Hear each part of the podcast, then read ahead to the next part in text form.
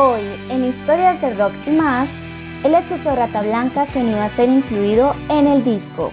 A veces algunos artistas no divisan lo grandiosa que puede ser una canción. Eso sucedió con la canción Mujer Amante de Rata Blanca que en principio no iba a ser incluida en el disco.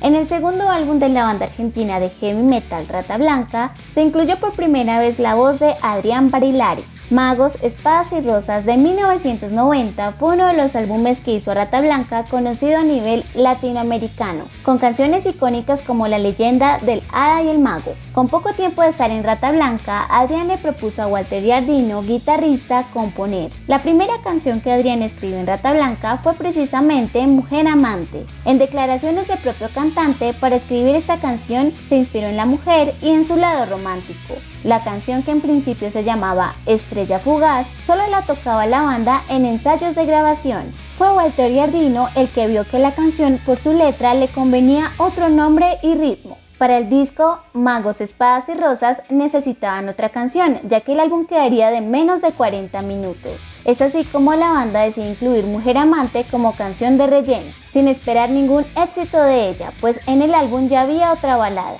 La banda se negaba a tocar esta canción en vivo, ya que no era el sencillo fuerte del álbum como si lo era la leyenda del Hada y el Mago, pero la canción hablaría por sí sola y tomaría otro camino. Miles de fans quedaron encantados con Mujer Amante, esta poderosa balada de Rata Blanca. Gracias a esta canción, la banda amplió su público en Latinoamérica y Europa, aumentando considerablemente su popularidad. Frente a lo sucedido, Adrián Barilari dijo, la historia dijo que esa canción iba a ser lo que fue, sin que nosotros lo decidiéramos. La canción se convirtió en uno de los clásicos del rock en español y de Rata Blanca, una canción que ahora no puede faltar en ninguno de sus conciertos.